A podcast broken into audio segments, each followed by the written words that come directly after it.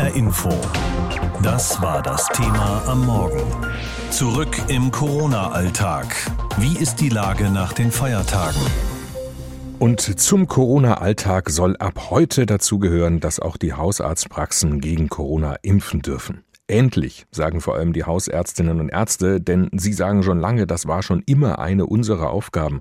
Anfangs hat es daran gelegen, dass der neuartige Impfstoff von BioNTech Pfizer so stark tiefgefroren sein musste, dass die Hausärzte den nicht einfach bei sich in den Praxiskühlschrank legen konnten. Aber das ist mittlerweile nicht mehr das Problem und heute geht's, wie gesagt, los. Auch in dieser Praxis in Fulda. Also hier nehmen wir die Impfungen raus das ist unser ganz normaler Praxiskühlschrank und dann kann man sie hier im Arbeitsbereich aseptisch vorbereiten. Dr. Silvia Steinebach gehört das Landarzt MVZ Fulda. Mit dabei sind mehrere Hausärztinnen, die zusammen 4000 Patienten pro Quartal behandeln. Endlich dürfen wir loslegen und das ist auch absolut überfällig, weil Impfen ist eine originär hausärztliche Tätigkeit und ja, wir brennen dafür und sind froh, dass wir jetzt endlich mitmachen dürfen. Allein die Menge an Impfstoff bremst die Freude etwas. Jede Praxis darf maximal 50 Impfdosen pro Woche beim Apothekengroßhandel bestellen. Kleiner Schwenk zur Kassenärztlichen Vereinigung Hessen. In ihr sind alle Ärzte, die eine Zulassung für gesetzlich versicherte Patienten haben. Wie viele Ärzte beim Impfen mitmachen, wird dort nicht zentral erfasst. Aber Sprecher Karl Matthias Roth weiß, dass das Interesse groß ist und wie viel BioNTech-Impfstoff bekommt denn nun jede Praxis? Das wird eine Überraschung sein. Da wird man abwarten müssen, was tatsächlich geliefert werden wird. Die Impfstoffdosen sind im Moment noch so gering.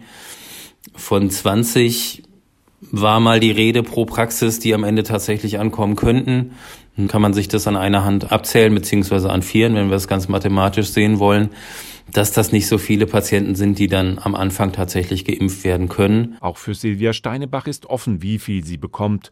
Doch der ganz normale Praxisbetrieb muss natürlich weitergehen, das Telefon frei bleiben. Bitte rufen Sie nicht auf den normalen Praxistelefonnummern an, weil wir neben der Impfkampagne auch noch normale Patienten betreuen, die nämlich vielleicht erkrankt sind und die Praxis erreichen wollen.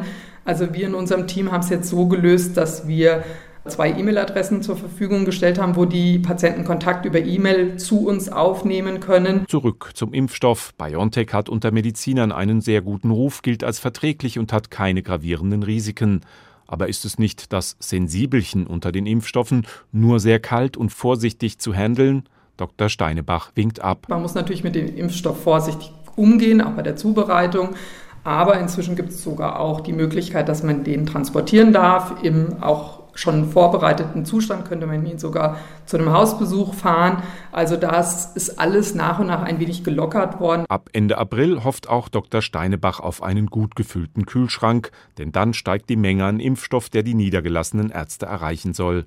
Corona-Schutz beim Hausarzt. Irgendwann wird es so normal sein wie die jährliche Grippeimpfung. Unser Reporter Volker Siefert war zu Besuch in einer Hausarztpraxis in Fulda, die jetzt die Tage endlich anfangen darf mit dem Impfen. Allerdings gibt es nach wie vor viel zu wenig Impfstoff. Aber immerhin, es ist der von BioNTech Pfizer, den alle Menschen kriegen dürfen, ohne jede Einschränkung. Und auf diese Impfwelle durch die Hausärzte jetzt hofft auch sehr die Politik, denn wenn es jetzt nicht wirklich bald entschieden schneller geht mit dem Impfen, dann wird die dritte Welle zu einem richtigen Problem. Vielleicht ist sie das aber auch schon. Ahmed Laschet, Ministerpräsident von Nordrhein-Westfalen und Chef der CDU, hat gestern gesagt, er ist für einen harten und kurzen Lockdown jetzt im April wegen der dritten Corona-Welle. Brückenlockdown nennt er das und außerdem will er gern die nächste Runde von Kanzlerin Merkel mit den Ministerpräsidentinnen und Präsidenten der Länder vorziehen. Die ist geplant für den kommenden Montag, für den 12. April. Laschet hätte die aber gerne noch diese Woche. Birte Sönnigsen ist unsere Hauptstadtkorrespondentin heute Morgen. Jetzt haben wir also mal wieder einen neuen Begriff in dieser Corona-Krise, Brückenlockdown. Was soll der denn überbrücken? Er soll, glaube ich, vor allen Dingen im Gedächtnis bleiben. Ist Politmarketing von Armin Laschet diesmal. Er will die Maßnahmen verschärfen und eben die Zeit überbrücken, bis viele Menschen, wie er sagt, durch eine Impfung geschützt sind. Alle Details hat er gestern aber noch nicht verraten, als er diesen Brückenlockdown vorgeschlagen hat. Denn was bedeutet eigentlich viele Menschen? Wie lange soll das Ganze gehen? Er spricht von einem harten und kurzen Lockdown im April. An einer Stelle hat er auch mal von zwei, drei Wochen gesprochen. Da soll es dann weniger weniger private Kontakte geben. Er sagt auch Ausgangsbeschränkungen am Abend und in der Nacht, die seien ein effektives Mittel, um Kontakte auch im Privaten gerade zu begrenzen. Die Gastronomie soll geschlossen bleiben, Freizeitaktivitäten eingeschränkt werden. Und Armin Laschet hat auch nochmal gesagt, es sind zu viele Menschen unterwegs zum Arbeitsplatz. Deswegen will er, dass wieder mehr Menschen da, wo es geht, von zu Hause arbeiten die Zeit überbrücken, bis viele Menschen geimpft sind. Das ist wirklich alles noch sehr, sehr vage. Jetzt dürfen ab heute ja die Hausärztinnen und Ärzte impfen, aber nach wie vor gibt es viel zu wenig Impfstoff. Das heißt, die müssen sich auch auf irgendwie eine, ja, wie auch immer geartete Brücke einstellen. Oder was heißt das jetzt für die Hausärzte? Ja, in den nächsten zwei, drei Wochen wird der Unterschied durch die Hausarztpraxen noch nicht riesig sein. Das sagt auch der Bundesgesundheitsminister. Der sagt, das ist jetzt ein nächster wichtiger Schritt, wenn auch kein großer, weil erstmal bleibt der Impfstoff insgesamt einfach knapp. Im Schnitt sind so rund 20 Dosen pro Woche pro Praxis. Das ist noch nicht so wahnsinnig viel, aber es soll eben mehr werden in den kommenden Wochen. Schon im April, sagt der Bundesgesundheitsminister, in der letzten Aprilwoche könnten schon pro Praxis ungefähr 80 Dosen ankommen. Das wird dann nach und nach mehr. Aber Jens Spahn sagt auch, Impfen allerdings verhindert nicht die dritte Welle. Denn da müssen jetzt andere Maßnahmen her, bis dann die Impfungen wirklich in großer Zahl da sind und dann auch wirken. Das dauert ja dann tatsächlich noch ein paar Wochen, wird es wahrscheinlich noch andere Maßnahmen brauchen. Das nächste Bund-Länder-Treffen soll, wie gesagt, eigentlich nächste Woche Montag am 12. April sein. Laschet hat gesagt, ah, er möchte das gern früher haben, weil die Infektionszahlen eben gerade so sehr raufgehen. Was meinst du, ist es wahrscheinlich, dass die Runde sich schon diese Woche trifft? Es klingt ehrlich gesagt nicht so. Das ist jetzt der Vorschlag, der im Raum steht. Die Kanzlerin zum Beispiel, die hatte zuletzt ja auch gesagt, es braucht nicht andauernde Beratung, sondern die vereinbarten Maßnahmen, die müssten einfach mal konsequent umgesetzt werden. Da hat ja auch Laschet gestern von gesprochen, dass die Beratungen gut vorbereitet sein müssen und das braucht eben Zeit. Es gibt da noch einige Fragezeichen, die sieht zum Beispiel auch der Vorsitzende der Ministerpräsidentenkonferenz, Michael Müller, so. Es ist, glaube ich, noch sehr viel unklar, was Herr Laschet damit meint. Ein Brückenlockdown für eine Übergangszeit und dann mit welchen Maßnahmen und was heißt das alles? Also ich glaube, da sind viele Überlegungen auch bei Herrn Laschet noch nicht abgeschlossen. Deswegen hat er sich gegen ein vorgezogenes Treffen ausgesprochen. Bodo Ramelow, Ministerpräsident in Thüringen, der spricht auch vom Stückwerk und Hektik. Er sagt, klar, wir können uns jederzeit treffen und zusammenkommen, aber da muss vorher auch was auf dem Tisch liegen, was dann wirklich auch beschlossen und von allen umgesetzt wird. Das sieht er noch nicht. Ein bisschen Unterstützung Unterstützung bekommt Laschet aus Hessen, Volker Bouffier. Der ist bereit, das Bund-Länder-Treffen vorzuziehen und er stützt eine weitere Forderung von Armin Laschet, nämlich, dass das Treffen diesmal nicht per Videoschalte, sondern in Präsenz in Berlin stattfinden soll. Ich habe so ehrlich gesagt ein bisschen den Eindruck, Laschet hat unbedingt jetzt mal der Erste sein wollen, der was fordert in der Krisenpolitik.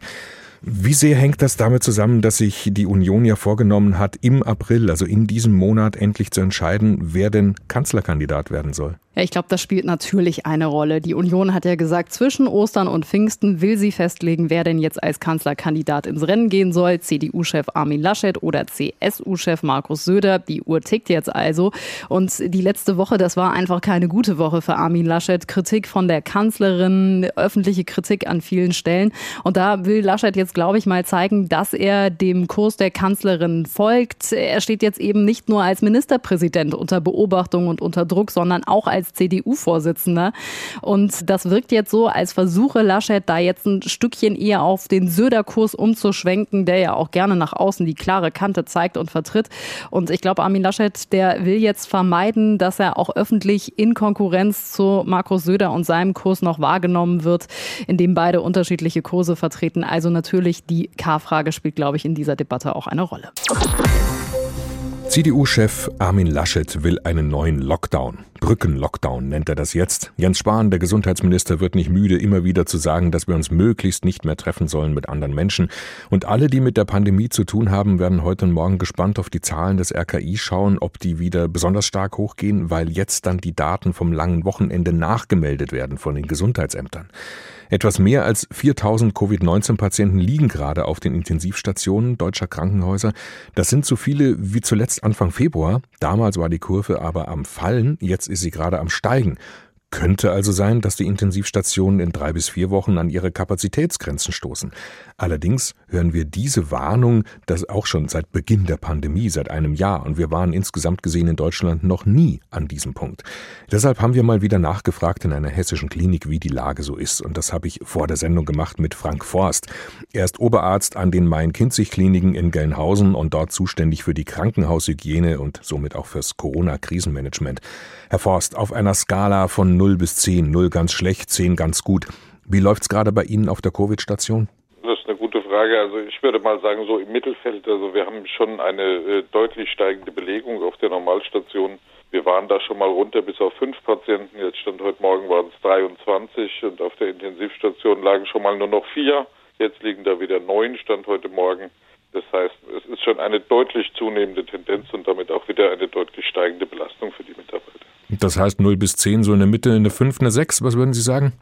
0 war ganz schlecht, ne? Also Mhm, ich würde ja. mal sagen, ähm, im Moment noch eine 5 bis 6, ja. Das heißt, es war aber schon mal schlimmer. Ja, es war schon mal schlimmer, aber es ist jetzt eben so, dass wir, also wir hatten schon mal zwölf Patienten auf der Intensivstation. Ändert sich aber eben auch was an der, ähm, an den Patienten. Die werden jetzt dann doch zunehmend jünger, die auch auf der Intensivstation landen. Es sind eben nicht mehr die über 80-jährigen schwerst Vorerkrankten, sondern auch Menschen, sage ich mal, in den 40ern, 50ern mit so einem Schwerpunkt 60 bis 70 Jahre im Moment. Insgesamt sterben allerdings deutlich weniger Menschen an Corona. Das ist wirklich auffällig ähm, im Vergleich zum Beispiel jetzt so ähm, im Januar oder um den Jahreswechsel herum. Merken Sie das auch in Ihrem Krankenhaus? Ja, das merken wir auch, weil es äh, weniger sind, aber das ist ja ein zeitlicher Verzug. Ne? Wenn die ähm, Infektionszahlen steigen, dann dauert es äh, zwei Wochen, bis sich die Intensivstationen füllen und dann dauert es nochmal ein bisschen, äh, bis die Sterberaten wieder hochgehen.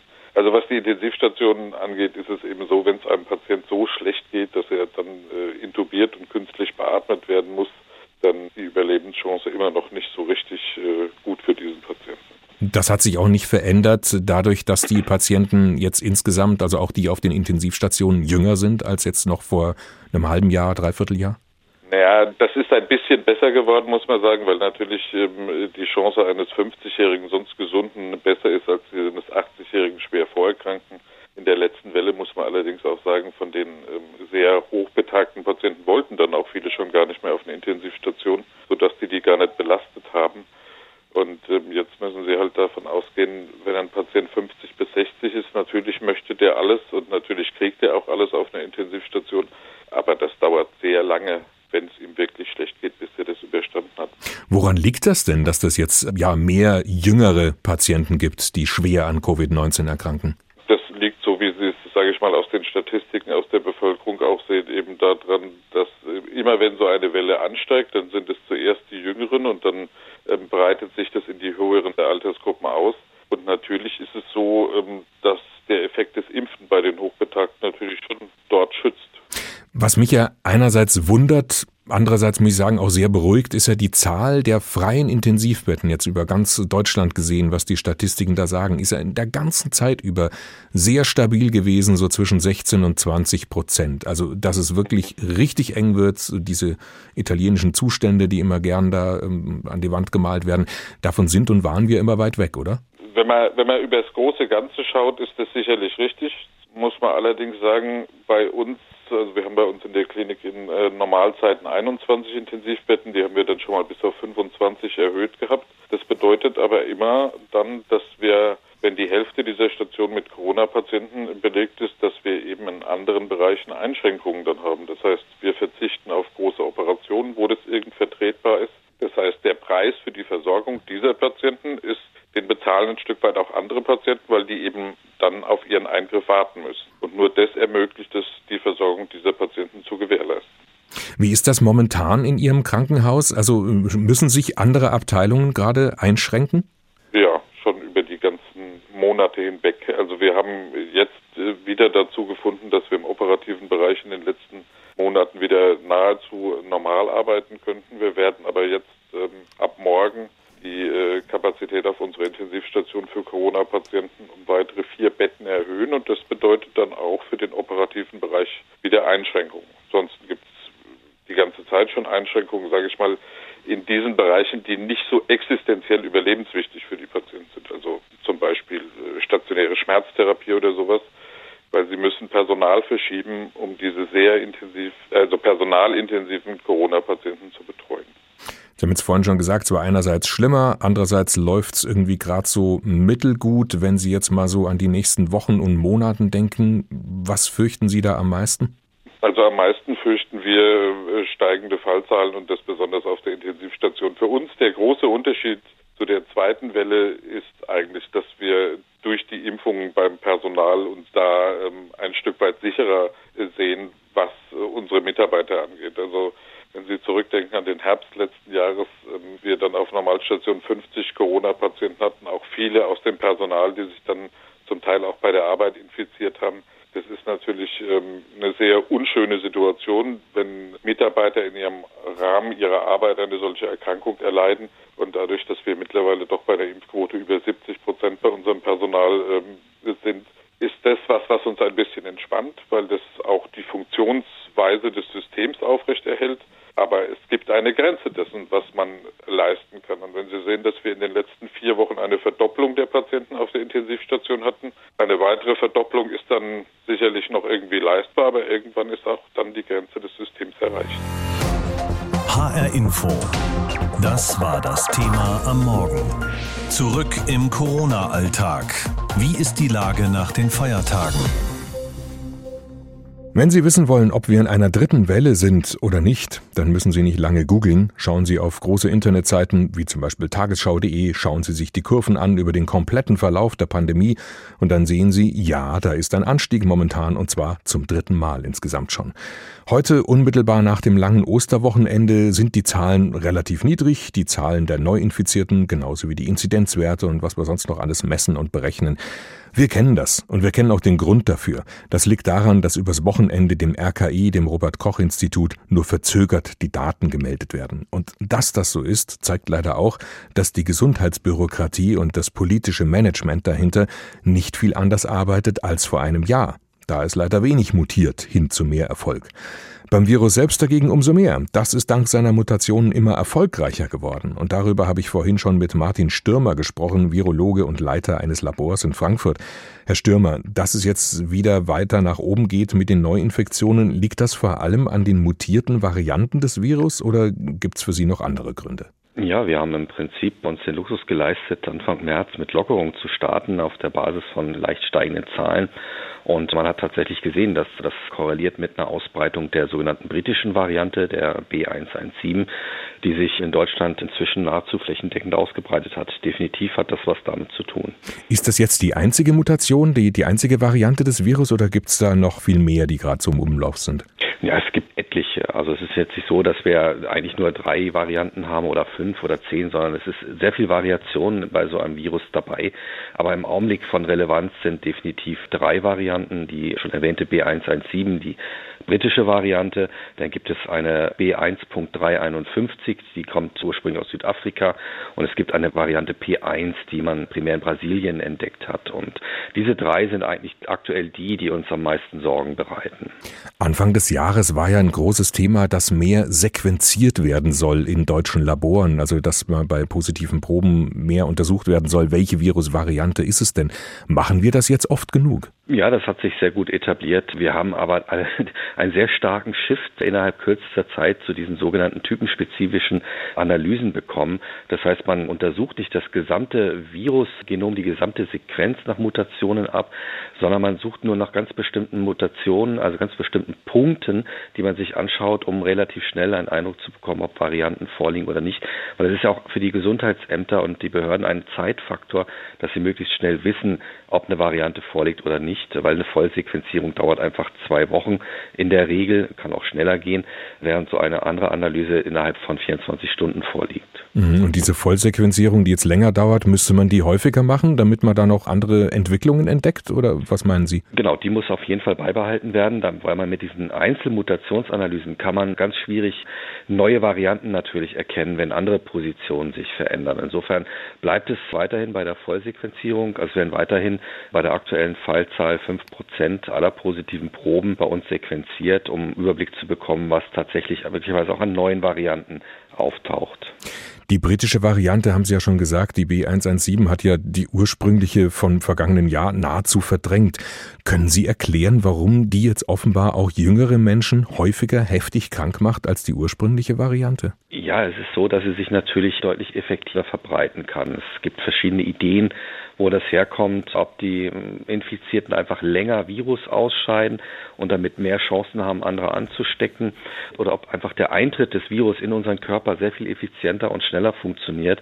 Und der letztgenannte Punkt, der trägt natürlich dazu bei, dass wir eben halt auch Kinder und Jugendliche, wo der wahrscheinlich die Bindung nicht so ganz optimal bis dato gewesen ist von Virus an den Menschen, weil die Kinder noch nicht so ausgereift sind in ihrer Entwicklung und eben auch ihre Proteine noch nicht ganz so optimal vielleicht für das Virus passend sind, dass es mit der neuen Variante einfach viel schneller und viel besser jetzt auch bei Kindern und Jugendlichen geht.